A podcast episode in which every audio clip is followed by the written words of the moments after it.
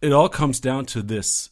33 Spieltage liegen hinter uns, 33 Wochen oder noch mehr Wochen gegrindet für den Erfolg am Wochenende der 34. Spieltag und wir geben alles. Heute mehr denn je für euren Erfolg. Viel Spaß beim Kickbase Podcast.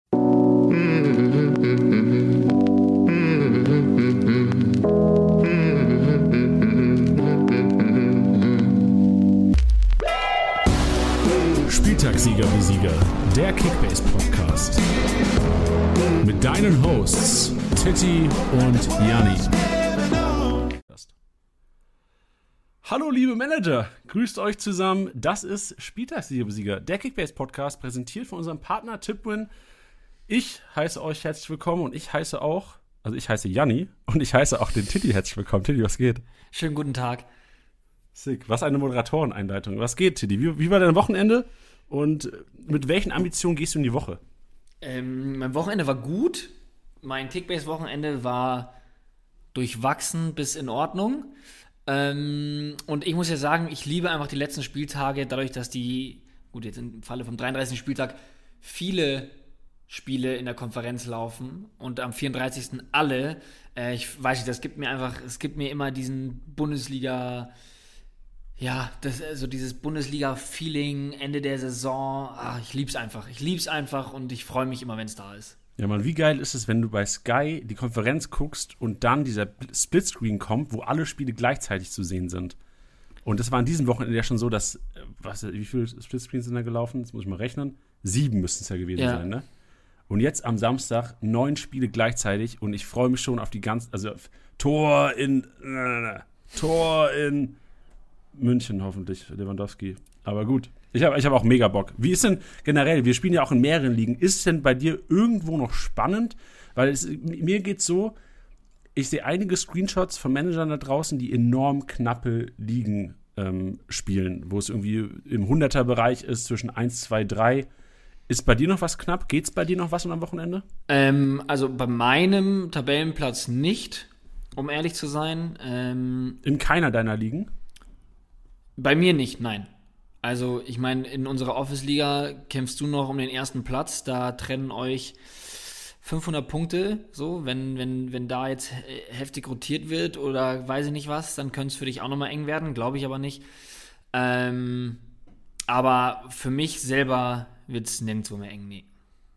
Okay, also für dich ist es ein Schaulaufen am Samstag nochmal. Mal zeigen, dass du bei Kickbase arbeitest, nochmal zeigen, dass du Ahnung hast von dem Sport und vielleicht nochmal einen Saison, äh, einen Spieltagssieg einheimsen. Ja, ich, ich mache das, mach das immer seit neuestem über die Matchday Challenge. Da lief es nämlich bei mir richtig gut. Willst du mal erzählen, was, was da dein Approach war am Wochenende? Ist ja immer ähm, ganz interessant zu wissen, was, was da äh, zum Erfolg führt, weil ich sehe 356 ist deine Platzierung, 1500 Punkte knapp gemacht. Nicht schlecht. Ja, also ich bin Alex auch, Nübel im Tor, geil. Ich bin da, ich bin da auch sehr happy, bei 63.000 Teilnehmern einen dreistelligen Platz zu erreichen. Ähm, bin ich unfassbar happy mit. Ja, ich habe ähm, auf die Frankfurter und die Dortmunder gesetzt, aber auch auf äh, die Hoffenheimer, nachdem ich Bebu als MVP vorhergesagt habe und er nur 72 Punkte gemacht hab, hat, ähm, habe ich da etwas in die Scheiße gegriffen. Aber ja, Approach war eigentlich klar, hey, ich gehe auf die Teams, vor allem Frankfurt äh, gegen, gegen Schalke, Dortmund äh, mit Guerrero und Sancho, die kann man oder sollte man immer aufstellen, hat sich ja jetzt auch befürwortet. Und dann äh, Tabsoba als konstanten Punkter mit 83 Punkten, was auch in Ordnung ist. Ja, und wie gesagt, und dann bin ich halt auf, ähm, bin ich auf Hoffenheim gegangen, hat sich mit Kramaric zwar gelohnt, aber mit Bebu und Sko leider nicht. Ich dachte, vielleicht platzt da der Knoten, auch wenn es Ende der Saison ist. Ähm, aber ja, bin happy damit. Ich muss sagen, ich sehe gerade, also Tilly, du bist auf jeden Fall unter meinen Favoriten. Man kann ja in der, in der Matchday Challenge oder generell an Challenges immer Favoriten angeben. Du bist der Beste unter meinen Favoriten. Ich sehe, Nils Pedersen hat auch relativ gut abgeschnitten. Nils Pedersen ist, glaube ich, 7211. geworden mit 1131 Punkten. Vierstellig ist ja schon auch nicht schlecht. Ich habe noch nicht mal vierstellig geschafft am Wochenende. Ja, ich, hab, ich sehe es auch gerade. bin auf 10.080, äh, 10.800 gelandet. Ja. Aber da ist halt auch ein Pisscheck, der halt unerwartet nicht gespielt hat, ein Tuta und ein So, die unerwartet schlecht gepunktet haben. Da läuft nicht immer alles rund, aber ich sag auch, 34 Spieler will ich auch nochmal einen rauskloppen. Ein Sehr zweistelliger geil. zum Ende muss eigentlich nochmal sein. Boah. Okay. Apropos Ende. Unsere Aktion mit YFood geht auch zu Ende. Denn äh, sie läuft bis zum 23.05. Ihr habt weiterhin die Chance mit dem Code Kickbase 15%, also Kickbase in äh, großen Letters, groß geschrieben, zusammen, 15% auf das ganze Sortiment zu sparen. Code in den Show Notes und auch einen Link zu einem äh, Schnupperpaketchen. Mm. Checkt also die Show Notes ab. Da findet ihr noch einige andere Links, unter anderem YouTube, Twitch, wo morgen Abend gestreamt wird. Generell Show Notes eigentlich was, was man immer mal checken sollte, wenn man den Podcast hört. Eh klar. Ja. Und jetzt war es so, dass wir letzte Woche, für die, die letzte Woche den Podcast gehört haben, hatten wir Elisa mit drin, unsere, unsere Kickbase-Nerdin. Was haben wir gesagt? Füchsin haben wir, glaube ich, gesagt. Dann haben wir sie getauft letzte Woche, die mit ein paar Statistiken um die Ecke gekommen ist. Und das, da haben wir generell echt positives Feedback bekommen von euch. Danke dafür, die uns da auch generell immer Feedback geben. Ähm, und deswegen haben wir gesagt, Elisa, das machen wir wieder so. Deswegen holen wir sie heute auch wieder rein, um mit ihr Learnings aus dem letzten Spieltag zu ziehen, statistikbasiert. Elisa, was geht? Was geht, was geht? Ich freue mich wieder am Start zu sein. Ja, yes, nach deinem Auftritt letzte Woche, also wirklich sehr viel Positives gehört aus der Community von unseren Hörern. Ja. Hat mega Bock gemacht. Wir haben jetzt gesagt, wir machen das heute so ein bisschen anders. Letzte Woche war es ja eher so ein Quiz. Genau. Wir haben gesagt, ey, das war geil, so hat Bock gemacht, das hat ein geiles Entertainment-Level gehabt. Aber wir haben danach diskutiert und gesagt, ey, lass da noch mehr rausziehen. Lass aus diesen statistikbasierten Analysen noch mehr rausziehen, gerade auch in Bezug auf den nächsten Spieltag. Und deswegen werden wir das einfach mal mit geballter Kickbase-Expertise, das heißt Tiddy, Elisa und ich, mhm. das komplett ausdiskutieren. Und äh, Elisa, ich übergebe einfach mal wieder das Mic an dich, an jo. unsere Füchsin, unsere, unsere Kickbase-Nerd. Muss ich mich noch dran gewöhnen. Hau, hau raus die Statistiken. Bin, sind gespannt, was am 33. Spieltag so rausgekommen ist. Ja, ähm, ich möchte aber auch noch mal kurz auf letzte Woche damit eingehen, weil ich fand es mega interessant. Wir hatten ja letzte Woche festgestellt, dass Krilic äh, die meisten Pässe gespielt hat. Und wir haben dann auch das Learning draus gezogen, okay, gegen Bielefeld können wir ihn nochmal ähm, aufstellen wahrscheinlich. Und er hat tatsächlich 149 Punkte gemacht, ohne eine Torbeteiligung. Fand ich ähm, ziemlich cool, dass sozusagen die Statistik von letzter Woche sich jetzt in dieser Woche so ein bisschen wiedergespiegelt hat und es tatsächlich dann ein sehr fundiertes Learning war. Ähm, ich hab, da habe ich direkt mal eine Frage. Ja, wir haben ja, ja. gesagt, ähm, Hasebe und Grillitsch waren es, glaube ich, letzte Woche, ne? die mhm. meisten Pässe in der gegnerischen Hälfte hatten. Hasebe jetzt auch 90 Punkte, was ja an sich auch nicht schlecht ist. So, ja. Also von den Spielern von Eintracht Frankfurt ohne Torbeteiligung oder Elfer gehalten, der drittbeste Mann. Ja, ja da wollte ähm, ich nämlich noch drauf eingehen, weil er war jetzt dieses Mal der, der beste Passspieler. Hasebe mit 47 Mal. Ach. Ähm, das geht sozusagen auch mit dem, mit dem Punkt mit Krillitsch sozusagen einher ähm, weil beide letzte Woche gut waren und diese Woche auch wieder. Ähm, Gerade wenn es halt schwächere Gegner sind und man äh, viel Ballbesitz hat, sind die beiden anscheinend sehr gut, was Rohpunkte angeht, über Pässe. Und das fand ich echt cool, dass sich das da jetzt so gezeigt hat. Ja, vor allem kann sich auch direkt, um auf den nächsten Spieltag zu blicken, kann sich ja direkt durchziehen, oder? Also Ballbesitzanteile Frankfurt gegen Freiburg, Freiburg können ja, ja, auch eher auf Frankfurter Seite sein. Und dasselbe ja. geht für Hoffenheim gegen Hertha. Genau, safe. Und ähm, Guerrero und Kimmich waren auch wieder dabei und ähm, das zeigt einfach, Mannschaften, die dominant sind, die viel Ballbesitz haben und ähm, die Spieler im Mittelfeld vor allem, die da die Fäden ziehen, die können da enorm viele Punkte ähm, machen. Und ähm, genau, fand ich, fand ich ziemlich interessant und das Aber kann euch für die nächsten Wochen auch weiterbringen. Äh, ja, beziehungsweise für den nächsten Spieltag nur noch, ist ja ey, nur noch einer. Vor allem, wie krank ist es, dass Hasebe und Grillitsch im Grunde genommen, was die Rohpunkte Pässe gegnerische Hälfte angeht, im Grunde genommen auf, eine, auf, eine, auf einem Level sind mit Guerrero und Kimmich. Da vom Preis-Leistungs-Verhältnis ist es ja im ja. Grunde genommen der Geheimtipp schlechthin, so für letzte Woche gewesen und für diese Woche. Ich finde vor allem, das bestätigt ja auch dieses Format. Wir haben das ja letzte Woche ähm, mit reingebracht und es war ja auch für uns, ja, komm, wir testen das mal. Und was der Janni ja schon richtig gesagt hat, mit eurem Feedback, das kam super an. Und es ist ja, wir müssen da ja auch draus lernen, das haben wir letzte Woche auch schon gesagt, dass es ja manche Stats gibt, wo wir jetzt sagen, ähm, wer war es jetzt, Sosa mit, glaube ich, Ball geklärt, ähm, dass wir da ganz verblüfft waren äh, und ja. Janni auch so ein bisschen schockiert, sage ich jetzt mal, weil er meinte, hey, der muss eigentlich viel offensiver spielen. Ähm, und das ist ja eigentlich eine Bestätigung dieses Formats, dass man letzte Woche Grillitsch und Hasebe angesprochen hat und die einfach jetzt auch in diesem Ranking eben ganz oben mit dabei sind. Das heißt, ähm, ich kann mir das vor allem dann Anfang nächster Saison sehr, sehr gut vorstellen, wenn wir jetzt Ähm, auch, ich denke jetzt mal an den Endo in dieser Saison, den keiner jetzt zu 100% auf dem Zettel hatte. Ja. Ähm, dass, wenn das sich das in den ersten zwei, drei Spieltagen rauskristallisiert, dass, dass man da an super wichtige Infos kommen kann. Definitiv. Also jetzt ist ja klar für den Endspurt ein Spieltag nur noch. Ähm, bringt jetzt nicht mehr so viel, aber wenn wir das nächste Saison noch weiterführen, dann glaube ich, ist das schon eine extreme Hilfestellung ähm, für die komplette Saison, für die Transferaktionen, die man dann tätigt und so weiter. Also das finde ich schon ganz cool. Ja. ja ähm, was ich noch interessant fand, war, dass Kostic diesmal die meisten Großchancen kreiert hat und ähm, auch sozusagen den Titel Kreativzentrum gewonnen hat. Mit Torschussverlagen und Großchancen kreiert. Insgesamt acht Aktionen, 121 Punkte ohne Torbeteiligung. Ähm, klar, er hat es jetzt die letzten Wochen schon bewiesen, dass er extrem kreativ ist, wichtig ist, wichtige Pässe und Flanken schlägt. Ähm, aber gerade dadurch, ähm, aber gerade dadurch, dass er jetzt keine Torbeteiligung gesammelt, finde ich für Freiburg ähm, könnte das genauso laufen gegen Freiburg. Ich finde es vor allem deswegen so spannend, weil das sind so, das ist für mich eigentlich eine Position beziehungsweise ein Ranking, wo ich eigentlich so einen Spielmacher sehe oder so einen Fädenzieher, sage ich jetzt mal. Ja. Und dass das dann Kostic macht als, als linker Schienenspieler, das finde ich auch super spannend und spricht ja auch total für ihn. Hoffen wir mal, dass wir nächste Saison auch noch in der Bundesliga sehen. Ja, vor allem, ich fand es auch andersrum ähm, interessant, weil ich hätte jetzt auch gedacht, nach letzter Woche war ja zum Beispiel der Flankengott Kimmich Diesmal war es aber auch ähm, Gebre Selassie, also die Außenspieler sind anscheinend extrem wichtig für das Angriffsspiel. Also sind ja, also Kostet ist noch offensiver als Gebre Selassie, aber Gebre Selassie jetzt dieses Mal auch sechs Flanken und auch 86 Punkte bei einer 2-0-Niederlage oder 0-2-Niederlage sozusagen. Ähm, woraus man auch ziehen kann, ähm, wenn Selke und Füllkrug spielen, Selassie und Augustinsson können gut Punkte machen über Flanken.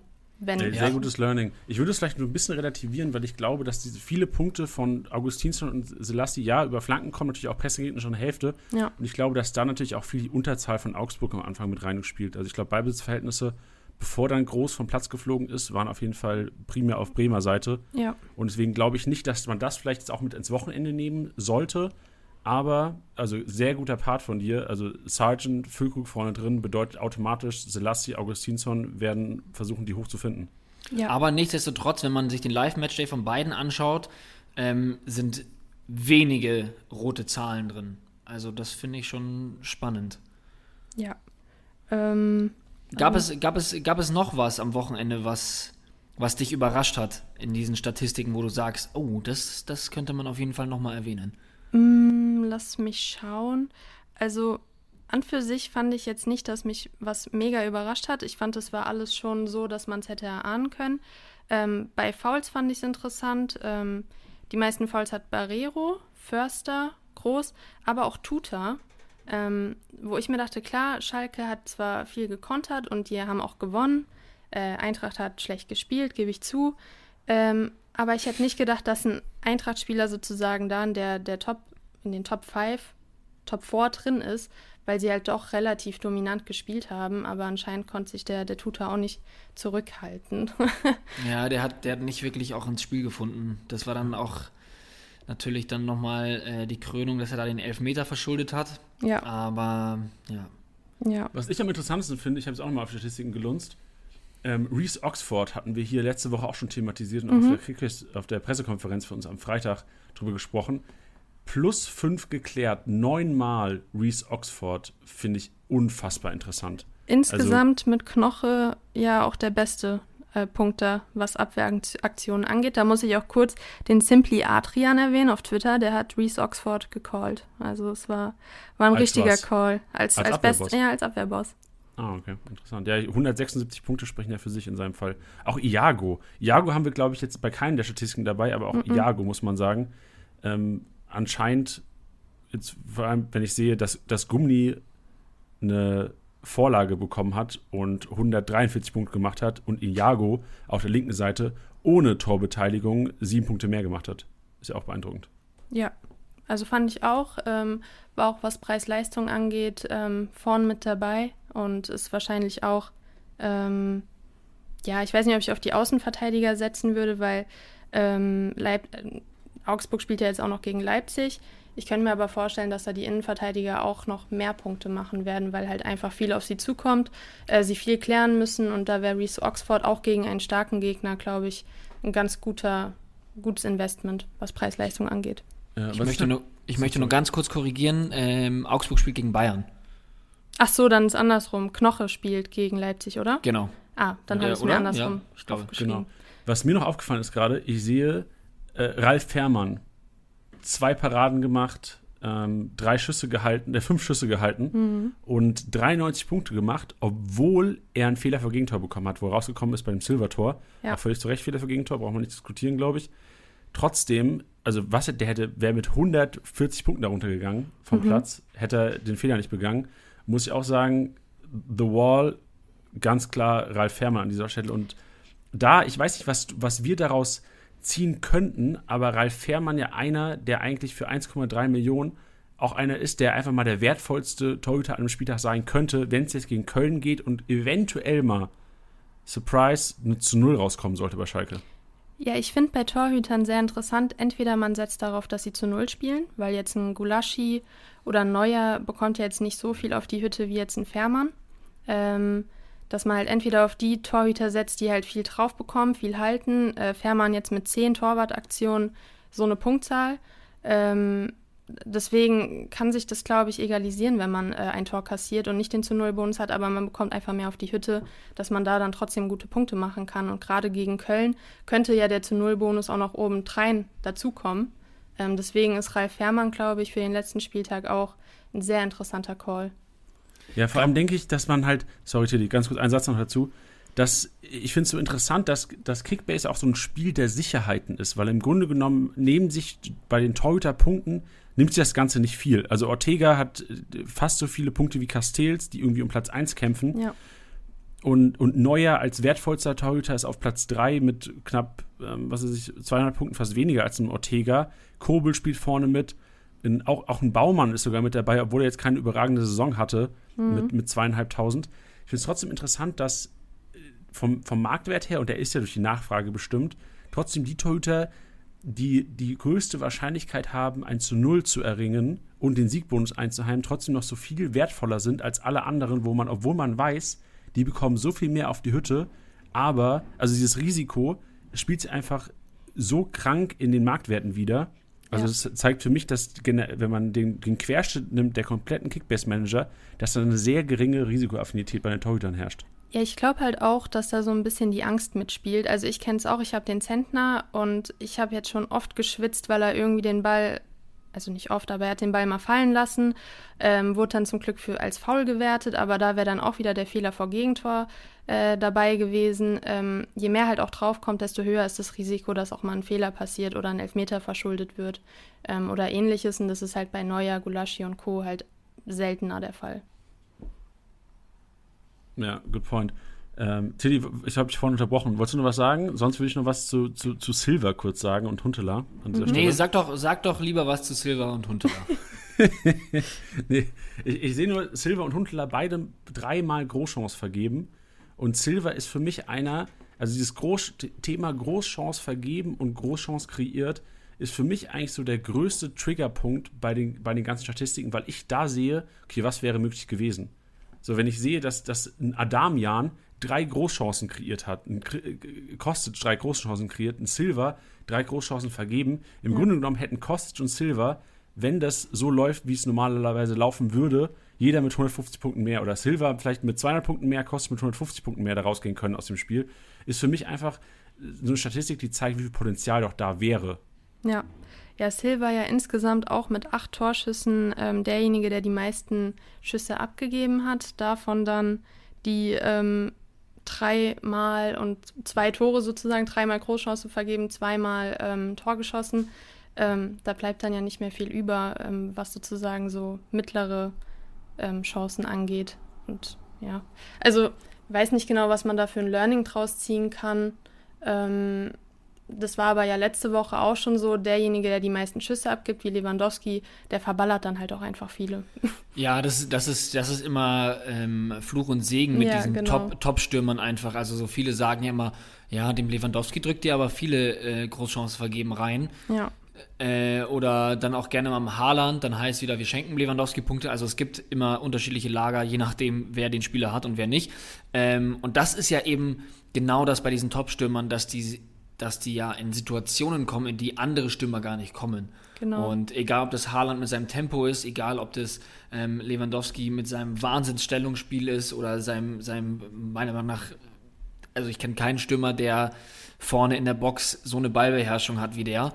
Ähm, ja, das ist geil und da können Tore draus entstehen und das, äh, glaube ich, jeder Lewandowski-Besitzer äh, kann es bezeugen, dass er sich diese Saison jeden, äh, jeden Cent wert war, auf jeden Fall. Ja. Ähm, aber man muss halt auch damit rechnen, dass es halt ähm, durch seine vielen Chancen, hochkarätigen Chancen, die er sich aber aufgrund seiner Qualität ja erspielt, auch die Großchance vergeben kriegt. Aber ja, meistens machen es die guten Stürmer ja dann auch wieder wett. Ja, ich glaube, das ist halt das Ding, weil wenn dann Lever oder wenn dann mal ein Haaland nicht trifft, dann sind die Punktzahlen halt direkt sehr, sehr mau. Also die müssen das schon dann immer egalisieren, wenn sie die Großchancen vergeben. Irgendeiner muss dann halt auch mal drin sein, ist bei den beiden meistens der Fall. Ähm, aber wenn nicht, dann fällt die Punktzahl schon sehr mau aus, weil sie halt dann einfach über keine anderen Aktionen so groß Punkte generieren können. Hm. Ja. Nice. Elisa, äh, vielen Dank. Das war, das war sehr interessant. Ich habe abschließend für dich, weil ich finde es ein bisschen unfair, Tilly und ich müssen immer den MVP tippen am Freitag in der Pressekonferenz.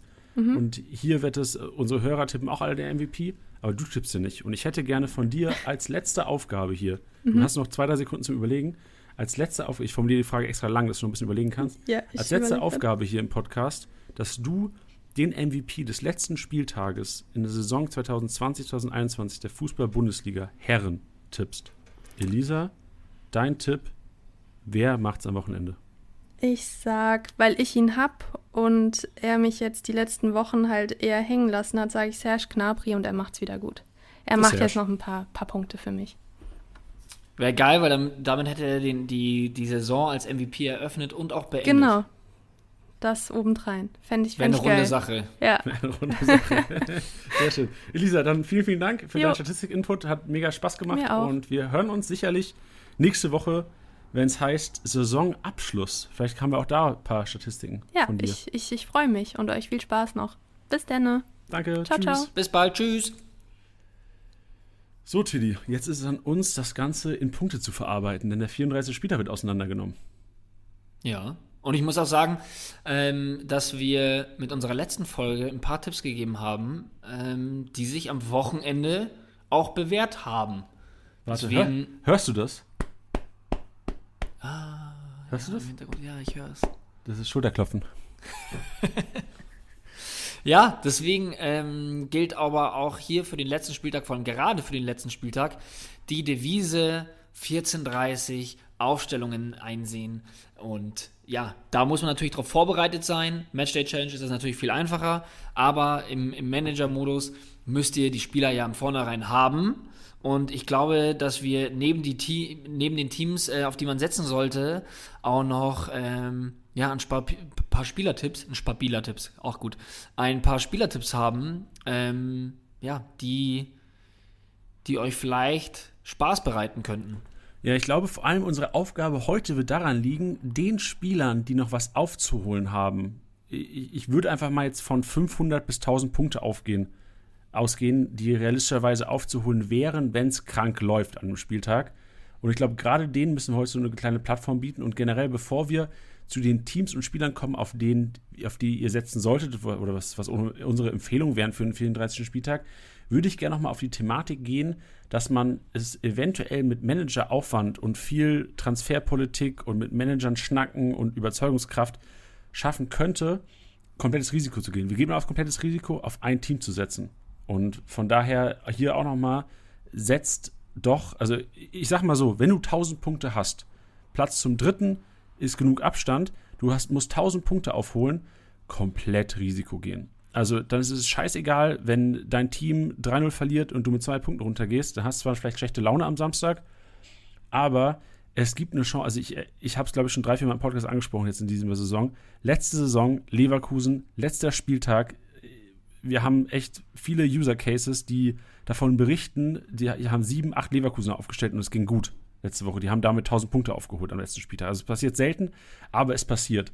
Und ich will, das soll hier ein kleiner Mutmacher sein und auch ein Mutmacher dazu, zu sagen, ey, ich gehe Risiko, ich trade vielleicht meinen Spieler, der einen besseren Punkteschnitt hat, der viel besseren Marktwert hat der, oder viel höheren Marktwert hat, gegen Spieler ein, die eventuell nicht die konstanten Punkte sind, aber man weiß Offensivpotenzial. Und dahin geht auch mein Learning, mein Learning aus den letzten Saisonfinals.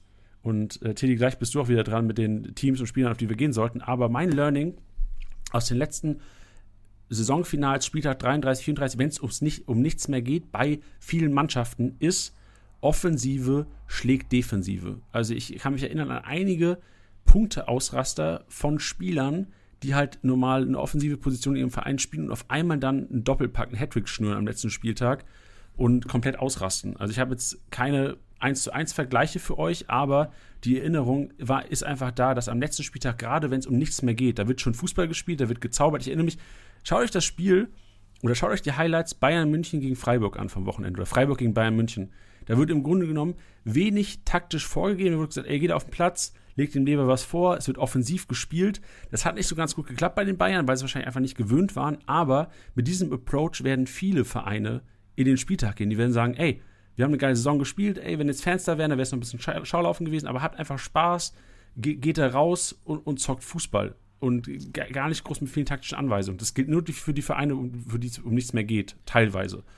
Und von ja, daher. Und es ist ja auch, es ist genau. ja auch Eigenwerbung der Spieler selber. Also es gibt genügend Richtig. Spieler, bei denen der Vertrag ausläuft. Ähm, es gibt genügend Spieler, die vielleicht bei, bei den Abstiegsmannschaften keinen, keinen äh, Zweitliga-Vertrag haben und so weiter. Also die wollen ja dann natürlich auch nochmal zeigen, was geht. Und ich glaube, also am letzten Spieltag hat jeder nochmal richtig Bock. Ich glaube nicht, dass selbst Mannschaften, bei denen es ums nicht ums, um, ums, bei denen es um nichts mehr geht, was ist denn heute hier für ein Wurm drin? Ähm, dass selbst bei denen halt so äh, viele Spieler einfach Eigenwerbung machen oder wenn jetzt äh, Spieler einen Einsatz bekommen, dass die sich natürlich zeigen wollen. Ähm, ja, deswegen glaube ich, ist der letzte Spieltag auch grundsätzlich einfach immer nochmal richtig geil. Ja, deswegen, also unsere Empfehlung, nutzt die Aufstellung, dass ich 3-4-3, 3-5-2, 3-6-1 mit vielen Offensiven für die letzten Spieltage. Weil Erfahrungen zeigen der letzten Jahre, dass in der Defensive wenig Punkte gemacht werden am letzten Spieltag, weil es selten zu Null Bonus gibt am letzten Spieltag, weil die Konzentration einfach nicht über 90 Minuten so da ist, diese defensive Laufarbeit zu leisten, Passwege zuzustellen, sondern eher offensiver Spieltrieb der, der einzelnen Spieler, individueller Klasse kommt durch. Deswegen individuell höherklassige Spieler oder über dem Niveau Spieler in der Offensive im Sturm aufstellen und solide abräumen. Wäre mhm. meine Devise. Ist ja. meine Herangehensweise fürs Wochenende, ja. wo ich noch umstellen kann. Unterschreibe ich. Gut, Tilly, auf wen, auf wen setzt du am Wochenende? Welche Duelle haben wir uns angeschaut? Auf welche Vereine würdest du setzen? Wo gibt es die meisten Kickbase-Punkte am Wochenende? Also ich glaube, ähm, dass, also es ist kein, es ist kein Geheimtipp. Ähm, das glaube ich, könnte man, hätte man fast dieses und letztes Jahr jeden Spieltag sagen können. Ich glaube aber trotzdem fest an die Bayern. Nein. Ähm, ja, einfach, ähm, ja, Vergangenheit Bayern gegen Augsburg, da hat es schon mal ein paar Schellen gegeben. Augsburg ähm, Klassenerhalt fix gemacht und Bayern will den, will den Lewandowski-Rekord, ganz klar. Ich glaube auch, dass ähm, ja nochmal ein paar Spieler ihren Einsatz kriegen, wie ein Martinez, ähm, vielleicht sogar ein Saar. Ähm, ja, deswegen ähm, würde es mich aber trotzdem nicht davon abbringen zu sagen, dass Bayern da ähm, ziemlich ziemlich einen aufzocken könnte. Zumal ich ähm, vor der Episode mal geschaut habe, Bayern hat, seitdem es Kickbase gibt, seitdem, es, seitdem man eine Saison bei Kickbase spielen kann, hat Bayern keine, nur eins der letzten Spiele verloren. Also eins unter allen 34 Spieltagen, seitdem es Kickbase gibt, hat Bayern nur eins verloren. Und sonst Hä? alle also, gewonnen. Du meinst den letzten Spieltag einer Saison, oder was? Genau.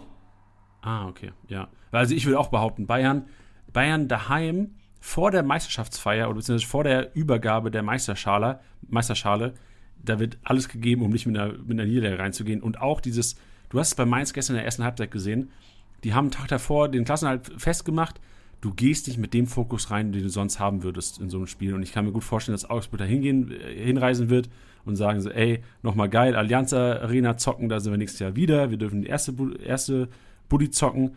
Und das wird im Grunde genommen, also mich würde mich es enorm wundern, wenn Bayern nicht die meisten Kickbase-Punkte machen würde am Wochenende. Ja. Ähm, wen hast du noch auf dem Zettel? Wen würdest du noch sehen?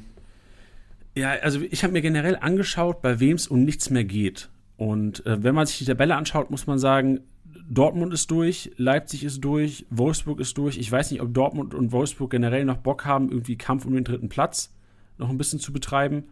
Ähm, generell muss man natürlich sagen, dass ähm, der, der, Kampf um Platz 7, ich weiß nicht, ob das ein, ein, Kampf auch wirklich ist, aber dieser, dieser neue Wettbewerb, der ins Leben gerufen wurde, ist ja auch anscheinend lukrativ, wahrscheinlich vor allem finanziell. Das heißt, Union, Gladbach, Stuttgart, vielleicht sogar Freiburg, wäre natürlich krank, wenn die es noch schaffen würden, ähm, haben alle noch eine Chance auf den siebten Platz. Aber sonst durch Teams wie Hoffenheim, Augsburg, Mainz, Hertha, bei denen es ums nichts mehr geht, kann ich mir schon vorstellen, dass gerade wenn man gegen Gegner spielt, der qualitativ höher äh, spielen könnte, wie es zum Beispiel, das genannt, Augsburg spielt gegen München, ähm, kann ich mir schon vorstellen, dass es das eine kleine Abschlachtung geben würde. Hoffenheim spielt es gegen Hertha. Da muss man sagen, bei den beiden geht es um nichts mehr. Das wäre für mich ein klassisches Spiel, wo es heißt, Offensivspieler punkten ordentlich, Defensivspieler punkten sehr miserabel weil im Grunde genommen, wenn Ballbesitz ist, nach vorne gespielt wird, kaum Rohpunkte für die Verteidiger und zu Null Bonus ähm, würde ich beiden Teams abschreiben an dieser Stelle. Hm. Ja, ich, ich würde auch nochmal ähm, trotzdem Wolfsburg äh, reinschmeißen, weil ich sie in der ersten Halbzeit gegen Leipzig schon echt stark fand. Ja, und vor allem, weil der Gegner auch Mainz heißt. Also Wolfsburg Eben. ist auf jeden Fall ein Team, auf das man setzen könnte am Wochenende. Da ist auf jeden Fall noch Feuer drin. Ähm, und bei Mainz hat man schon gesehen, dass in, in der zweiten Halbzeit dann nicht mehr so arg, da wurde, glaube ich, auch in der Kabine was gesagt vom, vom Bo Svensson. Aber gerade in der ersten Halbzeit hat man gesehen, dass das echt ähm, teilweise einfach ein Schaulaufen wird. Und ich kann mir schon vorstellen, dass Wolfsburg da den, diese Mördersaison, die die Wolfsburger spielen, auch noch gut veredeln wollen. Und du hast gesagt, gegen Leipzig lief das echt gut von den Wolfsburgern her, qualitativ. Vor allem in der ersten Hälfte, nach der Umstellung in der zweiten, dann vielleicht nicht mehr so arg. Dann ist die Qualität, Qualität von Leipzig schon durchgekommen. Aber Wolfsburg gegen Mainz ist für mich eigentlich so Wolfsburg an zwei oder drei gerankt, was Kickbase-Punkte angeht am Wochenende. Ja, sehe ich auch so. Was sagst du zu Frankfurt? Ja, eigentlich müsste man auch sagen, ich weiß nicht, wie viel Feuer Freiburg noch hat. Also Freiburg hat, glaube ich, noch diese minimale Chance auf Platz 7, so wie ich das rauslese. Und da muss man sagen, ähm, für Frankfurt ist es im Grunde genommen, geht es um nichts mehr. Also Platz 5 wird es, äh, Platz 4 kann es nicht mehr werden, Platz 6 wird es nicht mehr. Von daher wäre ich bei Frankfurt ein bisschen vorsichtig, weil ich glaube, also ich kann mir schon vorstellen, dass Freiburg da auch ein bisschen Gas geben wird und Frankfurt vielleicht nicht mehr mit dem, mit dem Fokus reingehen wird. Also vielleicht bei Frankfurt selber selbe Theorie, Kostic, Silver, Offensivleute aufstellen, Defensive, bis auf den Hinteregger eventuell weglassen. Ja. Was sagst du denn zu ähm, Leipzig in Union? Äh, in, in Berlin. in, in Union. Ja, also ich glaube, nachdem ähm, sich Nagelsmann da so ein bisschen jetzt was anhören durfte, glaube ich schon, dass er da nochmal eine Duftmarke setzen könnte und da nochmal ähm, noch einen raushaut, um ehrlich zu sein. Ja, ich, also glaube, ich glaube auch, also, ja, sorry. Ich, ich, glaube, ich glaube, dass es tough wird, weil Union ja auch immer, Achtung, Wortspiel, sehr eisern verteidigt. Ähm, und das ist oftmals hart zu knacken, weil sie das wirklich, wirklich gut können. Andererseits sehe ich dieses, dieses Pressing von Leipzig so krass. Ähm, äh, ja, ich, ich glaube, dass Leipzig Union knacken kann, das auch möchte. Ähm, und ich glaube auch, dass das Team generell ziemlich gut auf Nagelsmann gestimmt ist und ihm da auch einen, ja, einen vernünftigen Abschied, glaube ich, ermöglichen möchte. Deswegen glaube ich schon, dass die nochmal richtig Gas geben. Ja, ich glaube, bei Leipzig gibt es auch ein paar interessante Spiele, auf die man äh, setzen könnte, beziehungsweise die man sich unter der Woche noch zulegen könnte, weil ich glaube, unter anderem ein Kluivert, der einen sehr guten Eindruck gemacht hat am Wochenende, äh, rechne ich wieder sehr gute Startelf-Chancen zu. Dann Mukiele sollte eigentlich wieder reinkommen über die rechte Seite. Naidara könnte gefordert sein wieder. Ähm, ein Kampel könnte wieder eine Rolle spielen. Kampel für mich auch einer, gerade in so einem Spiel Union Berlin, wo die Ballbesitzanteile doch primär auf der Leipziger Seite liegen werden, kann ich mir gut vorstellen, dass Sabitzer und Kampel wieder die Mitte machen und Kampel da doch sehr viele Rohpunkte wieder einheimsen könnte, wenn die Pässe in der gegnerischen Hälfte stattfinden. Aber auch ein Angelino, der meiner Meinung nach wieder, wieder starten wird. Ein Hendricks hat gestartet, war wahrscheinlich so mit der schlechteste Leipziger auf dem Platz in der ersten Halbzeit. Angelino reingekommen, nicht überzeugt, aber immer wieder Leute zu sich gezogen. Also ich glaube, die Gegner wissen auch, was er gemacht hat in der Hinrunde. Und ich glaube, dass er dem Spiel enorm gut tut und einfach diese, also ein Henrich über links der hatte nie diese, diese Ansätze, okay, ich bringe jetzt eine gefährliche Flanke rein. Ja. Und ich glaube, Angelino hat das einfach und das, das kann ein Faktor werden. Das war kein Faktor am Wochenende. Er war vielleicht ein Faktor am Wochenende, aber ich glaube, das kann ein Faktor werden gegen Union Berlin. Auch wenn man sagen muss, dass die wahrscheinlich eine der abwehrstärksten ähm, oder der, der Kopfballstärksten Abwehrketten der Liga haben. Trotzdem für mich Haidara, Mukiele, Angelino, auch ein Olmo, der wieder zurückerwartet wird, sicherlich einer, weil, also ich kann mir gut vorstellen, dass in einigen Ligen vielleicht sogar ein Olmo verkauft wurde, nachdem jetzt, äh, wenn es irgendwie eng zugeht und ähm, genauso Mukiele, wo man weiß, okay, die, die haben jetzt nicht gespielt oder die rotieren zu arg, jetzt Aufstellung einzusehen von Leipzig, enormer Bonus. Und Frage an dich, Tilly, noch: Abwehr. Die Leipziger Orban, Klostermann, Konate gestartet, Upamecano reingekommen, nachdem Konate dann früher auch eine gelbe Karte gesehen hat. Was glaubst du? Ein Heizenberg wieder zurück. Welche Spieler haben die größte Chance zu spielen? Wen sollte man sich zulegen? Gerade in Bezug auf Orban, der eigentlich, wenn er spielt, immer krank punktet. Ja, also ähm, Orban ist ja auch derjenige, der da ähm, ähm, komplett durchgespielt hat. Ich, also ich, ich fände es halt jetzt noch schwierig, weil ich glaube auch am 34. Spieltag, das hatten wir ja auch schon im Vornherein gesagt, dieses Halbzeitwechseln oder nur 50, 60 Minuten spielen, das sehe ich immer noch als gefährlich an. Auch am kommenden Wochenende, um ehrlich zu sein, am letzten Spieltag. Deswegen wäre ich selbst da mit einem Upamecano und einem Konate, Konate, der auch bei, eine, bei dem einen Gegentor ähm, unfassbar schlecht aussah, ähm, würde ich vielleicht sogar eher die Finger äh, lassen. Ich würde dennoch ähm, trotzdem einfach sagen, dass alles, was davor stattfindet, also auch noch ein Wang, ein Leimer, ähm, wenn die noch irgendwie rumschwirren, würde ich die einfach eintüten, weil ihr werdet wahrscheinlich jetzt am Ende der Saison eh noch Kohle haben. Und ähm, ja, holt sie euch ran und schaut, ob sie spielen oder nicht und dann würde ich sie auch aufstellen. Aber wie gesagt, Abwehr wäre ich ein bisschen skeptisch aufgrund eben dieser, ja, dieser Wechsel. Und ich glaube, dass, dass ähm, gerade am letzten Spieltag das Wechselkontingent komplett aufgebraucht wird bei sehr vielen Teams und vor allem auch bei Leipzig. Ja, kann ich mir auch gut vorstellen. Wie, was denkst du denn zu Wolfsburg? Wir haben kurz über Wolfsburg schon gesprochen, über das Matchup gegen Mainz 05, dass wir Wolfsburg eigentlich favorisieren. Jetzt hat gestern Philipp zwei Tore gemacht gegen die Leipziger. Hätte ich nicht erwartet übrigens. Ja, genau, hätten wir, hätten wir beide nicht erwartet. Wahrscheinlich hätten wir beide noch nicht mehr erwartet, dass er in der Startelf steht. Ich kann mir gut vorstellen, dass er gar nicht in der Startelf gestanden wäre, wenn Breckerloh gespielt hätte oder wenn ja. Breckerloh fit gewesen wäre. Glaubst du jetzt trotzdem, ähm, dass, dass Philipp einer ist, der im nächsten Spiel wieder zünden könnte, der seine Rolle da bestätigt hat und Alternativen, auf die man gambeln könnte. Ich würde einfach mal einen Jao Victor und Mimedi mit reinwerfen, weil wir wissen, dass Gerhards Position nicht der linke Flügel ist gelernt. Philipp, Mimedi, Victor, wie schätzt du es ein? Welche soll man sich zulegen oder welche betitelst du auch, okay, gar keine Chance irgendwie zu spielen, lohnt sich gar nicht? Ja, also äh, es ist halt schwierig einzuschätzen, weil ich glaube, dass da viele nochmal auf jeden Fall ihre Einsätze bekommen werden. Also gerade Joao Victor, von dem ich ja persönlich gar nicht so viel halte, ähm, aber ja einer von, von Glasners Lieblingen ist. Die hatte er ja extra mit nach Wolfsburg genommen.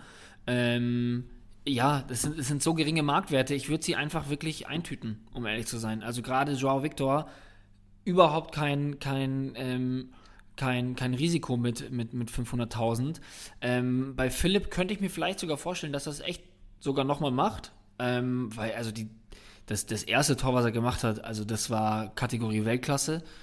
Ähm, aber ich würde im gleichen Zuge auch trotzdem nochmal ähm, Roussillon reinschmeißen, Gila Vogi, vielleicht sogar ein Pongracic. Ähm, das könnte ich mir vorstellen, deswegen würde ich da auf jeden Fall eintüten, weil das ja, für mich ein Team ist, was am Wochenende gut punkten könnte. Und wenn da jemand in der Startelf steht, ähm, ja, sehe ich auch die Chance, dass er relativ, also die, die Startelf-Spieler von Wolfsburg auch relativ lang spielen ähm, und dann dementsprechend auch gute Punkte einheimsen. Und auch gute Punkte einheimsen.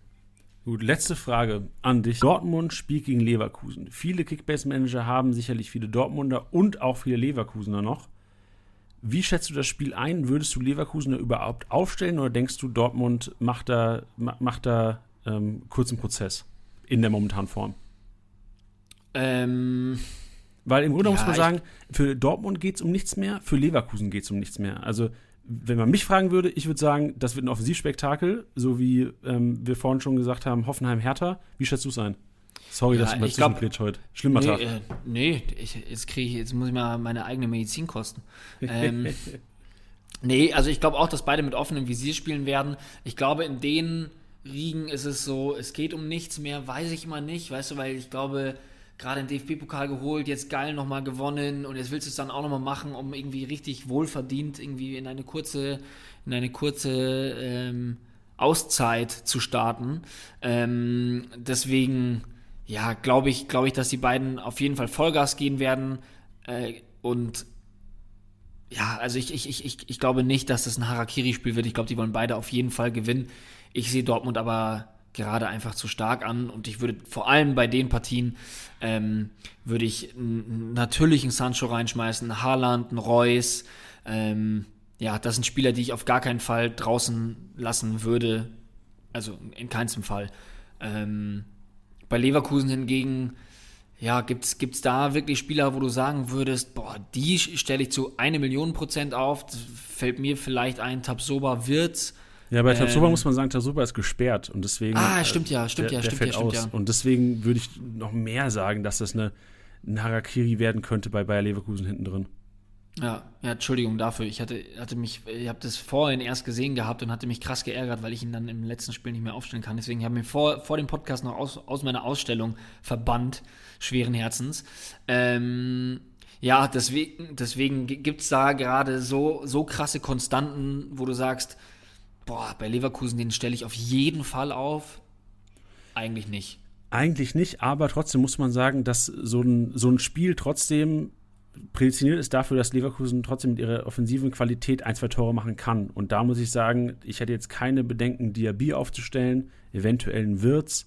Bei einem bei einem Aranguiz oder einem Demirbay hätte ich, glaube ich, eher Kopfschmerzen, weil ich glaube, da wären die, die Ballbesitze, Ballbesitzanteile bei Leverkusen zu gering sein, um da genug Rohpunkte einzuheimsen.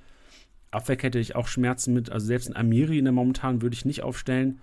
Eher Tendenz Richtung Wirtz, Diaby, die meiner Meinung nach die, die formstärksten sind bei Leverkusen momentan. Und vielleicht ein Radetzky, weil ich weiß, der wird wieder aufs Tor bekommen. Ja. Gerade durch das Fehlen von Tabsoba. Und wenn man ja noch einkaufen könnte äh, unter der Woche bei, bei, bei Dortmund, äh, weil es ja auch immer sehr attraktiv ist, sage ich jetzt mal, ähm, nach seinem Tor, ich würde Julian Brandt einfach mal reinschmeißen. Ist leider eine Personalie, und es tut mir sehr weh, das so zu sagen, ähm, auf die ich in dieser Saison zwar nicht äh, zwingend setzen würde. Ähm, dann natürlich äh, Meunier, wir wissen alle, keine geile Saison gespielt, ist jetzt auch ein Spieler, der wieder spielen könnte. Ich meine, er hat 142 Punkte gemacht.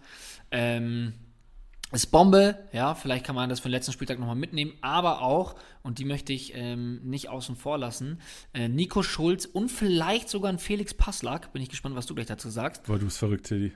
Und zu guter Letzt ähm, Delaney, der auch wieder Spielzeit bekommen könnte am letzten Spieltag, wo ich aber davon abraten würde, einfach aus dem Grund, dass er jetzt nicht die Rohpunkte Kickbase-Maschine ist. Ähm, ja, und ein Knaufi natürlich. Ansgar schmeiße ich auch noch mit rein. Ähm, ja, sind einfach Spieler, wo du gerade nicht viel zahlen musst. Hol sie dir rein. Wenn sie spielen, hast du einen Win. Ähm. Also ja. nicht Win auf die, auf die Partie bezogen, sondern einfach ein Win, dass du halt einfach einen Vorteil hast, da nochmal weiter ähm, aus den Vollen zu schöpfen. Ja, also von einem Meunier würde ich abraten, glaube ich sogar. Also Piszczek wird sicherlich sein, Abschied, sein Abschiedsspiel machen nächste Woche. Kann mir nicht vorstellen, dass irgendwie auf Dreierkette umgestellt wird ähm, und Meunier irgendeine Rolle da spielen könnte. Also ich glaube, Viererkette bleibt bestehen. Piszczek wird sein Abschiedsspiel machen. Meunier würde ich, ähm, wenn dann versuchen, irgendwie teuer zu verkaufen, glaube ich, momentan. Und bei den anderen. Ähm, aber ich ich will ihn doch jetzt nicht verkaufen, wenn er eventuell am Wochenende spielt. Das meinte ich ja. Nimm doch ja, jetzt wo, rein wo, und hab dann ich, die ich, Auswahl. Ja, aber ich sehe ich sehe da keine Wahrscheinlichkeit. Also ich kann mir, warum sollte denn Pisscheck sein Abschiedsspiel nicht bekommen? Weiß ich nicht. Also du weißt es ja nicht. Vielleicht verletzt er sich, vielleicht schnackelt er nochmal um im Training. Okay, dann äh, guter Grund. Okay, du, du hast mich, du hast mich, du hast mich. Ja, trotzdem würde ich, da, würd ich dann eher für Pisscheck tendieren an dieser Stelle, wenn ich es vielleicht so ausdrücke. Einen Chan würde ich auch nochmal reinwerfen, weil ich mir auch gut vorstellen kann, dass eventuell ein, ein Dahut oder ein Bellingham kann ich mir eigentlich ich nehme es zurück. Trotzdem muss man aber sagen, was Tilly gesagt hat, die Wahrscheinlichkeit ist, auch wenn sie klein ist, da, dass man eventuell ein paar Überraschungen in der Schale sehen könnte. Ein Chan, ein Brand und natürlich die Position. Ich sehe Reus, Sancho, Haaland vorne als Gesetz. Die Position, die Reiner jetzt gespielt hat. Reiner wieder nicht äh, top performt. Kann mir schon vorstellen, dass eventuell dann Brand ein Hazard sogar oder eventuell, du hast gesagt, ein Knauf eine Rolle spielen kann. Also, ähm, was ich mir nicht vorstellen kann, ist ein Renier. Ja. Weil, meinst du, es wird so wild? Glaubst du, es wird so wild rotiert am letzten Spieltag? Jetzt, nee, ich, nee, ich, ich, ich glaube nicht, dass wild rotiert wird, aber ich glaube, dass wir auf jeden Fall eine Überraschung sehen werden. Und auf die muss man halt einfach gefasst sein, weißt du? Die so, ja. Gut, dann seid darauf gefasst, Alter. Macht euch ready. Und also ich, ich würde eine These noch abschließend sagen. Letzter Satz des Podcasts, bevor wir gleich noch zum Outro kommen und euch vielleicht auf ein paar Sachen noch hinweisen. Wer seine Kaderbegrenzung diese Woche nicht ausnutzt, ist selbst schuld.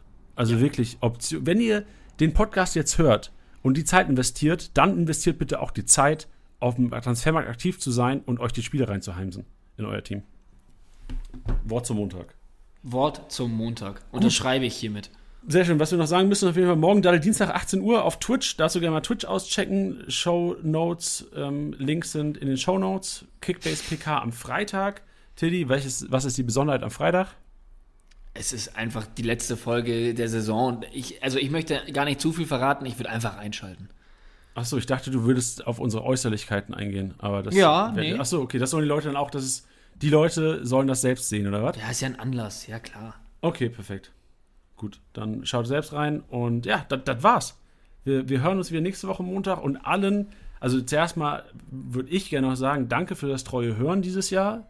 Äh, das ja. ist natürlich nicht der, Pod, der, letzte Podcast dieser Saison. Trotzdem ist es so eine, so eine kleine, äh, das letzte Mal spielt das Vorbereitung. Und also danke auf jeden Fall an alle Hörer. Danke an dich, Tiddy. Und auch heute gibt es selbstverständlich wieder einen MVP-Tipp, denn ähm, Rafael Guerrero hat es gemacht.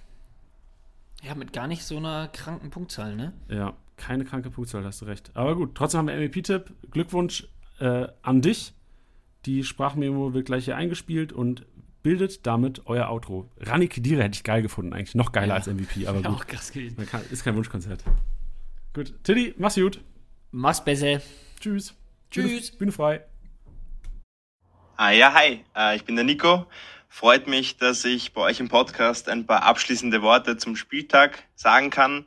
Vor allem zum MVP-Tipp. Ähm, ich habe mich für Guerrero entschieden. Guerrero ist eigentlich immer ein Punktegarant und seit äh, Beginn der Kickbase-Saison in meinem Team.